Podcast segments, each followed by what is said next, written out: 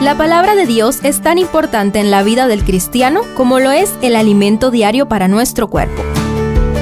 Estudia con nosotros el capítulo del día en Reavivados por su palabra.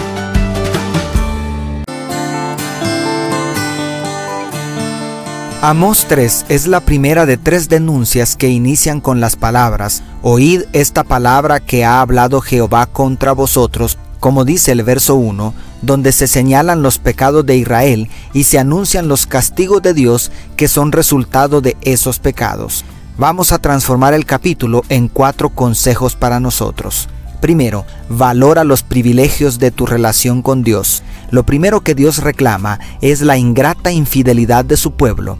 En el verso 1 recuerda la liberación de las doce tribus de la esclavitud egipcia. En el 2 afirma su relación especial con Israel diciendo, solo a ustedes los he escogido entre todas las familias de la tierra, como lo traduce la nueva versión internacional. Y en el 3 hace una pregunta tan penetrante que traspasa al corazón más duro. ¿Andarán dos juntos si no están de acuerdo? Israel había recibido el más alto privilegio entre todas las naciones, no porque lo mereciera, sino solo por gracia. Asimismo, Lucifer había recibido el más alto honor entre los ángeles, y los dos no supieron apreciar, ni agradecer, ni corresponder al inmenso amor del Creador. ¿Cuántos de nosotros miramos con envidia los privilegios de los demás? Sin embargo, ¿qué hiciste para merecer la vida? El simple hecho de respirar y escuchar esta bendita palabra es un privilegio que no merecemos. ¿Cómo podría Dios caminar al lado de quienes no lo conocen ni desean andar en la misma dirección que Él? Segundo, considera la ley de causa-efecto. Los versos 4 al 6 hacen una serie de preguntas que nos hacen reflexionar sobre la ley de causa-efecto. Si el león ruge es porque tiene presa. Si el ave cae es porque alguien puso una trampa. Si la trampa se activa es porque alguien cayó en ella. ¿Cómo podemos esperar resultados diferentes si seguimos haciendo lo mismo? Antes de quejarte por la mala cosecha que estás recibiendo, ve a revisar la semilla que sembraste. No os engañéis, Dios no puede ser burlado, pues todo lo que el hombre siembre, eso también segará, declara Gálatas 6:7.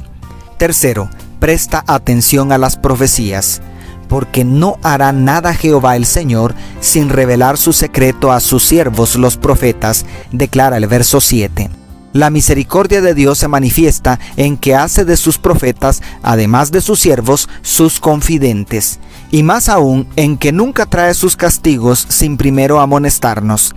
Predijo el mal que vendría sobre Israel mucho antes de que sucediera, con la esperanza de que se arrepintieran y ya no fuera necesario el castigo. También en nuestros días estamos recibiendo claras advertencias por su palabra de la tremenda destrucción que sobrevendrá, justo a tiempo para que nos arrepintamos. ¿Estás prestando atención a las profecías bíblicas? Y cuarto, no le coquetees al enemigo. Los versos 9 al 15 pintan un cuadro judicial donde Dios llama a las naciones lejanas de Egipto y Asiria para que observen las iniquidades de Israel y para que testifiquen contra la casa de Jacob, como puedes ver en los versos 9 y 13. Esta sección anticipa las terribles consecuencias que afrontaría la nación de Israel por causa de su empedernida iniquidad. Los altares idolátricos serían derribados junto a las mansiones de lujo que sus príncipes habían construido por medio de la cruel explotación de los pobres. En ese contexto llama la atención la traducción de la Biblia de Jerusalén del verso 11. Por eso, así dice el Señor Yahvé, el adversario invadirá la tierra, abatirá tu fortaleza y serán saqueados tus palacios. Ellos habían coqueteado con Egipto y Asiria, imitando su idolatría y haciendo alianzas políticas prohibidas. Las dos superpotencias arrasaron con las diez tribus del norte hasta no dejar más que un insignificante remanente comparado con la punta de la oreja que se rescató de la oveja que devoró el león. La palabra adversario nos hace recordar al gran adversario, Satanás. Cuán ingenuos somos si pensamos que podemos jugar con el pecado sin salir arañados por el diablo. Por favor, apártate del mal inmediata y definitivamente.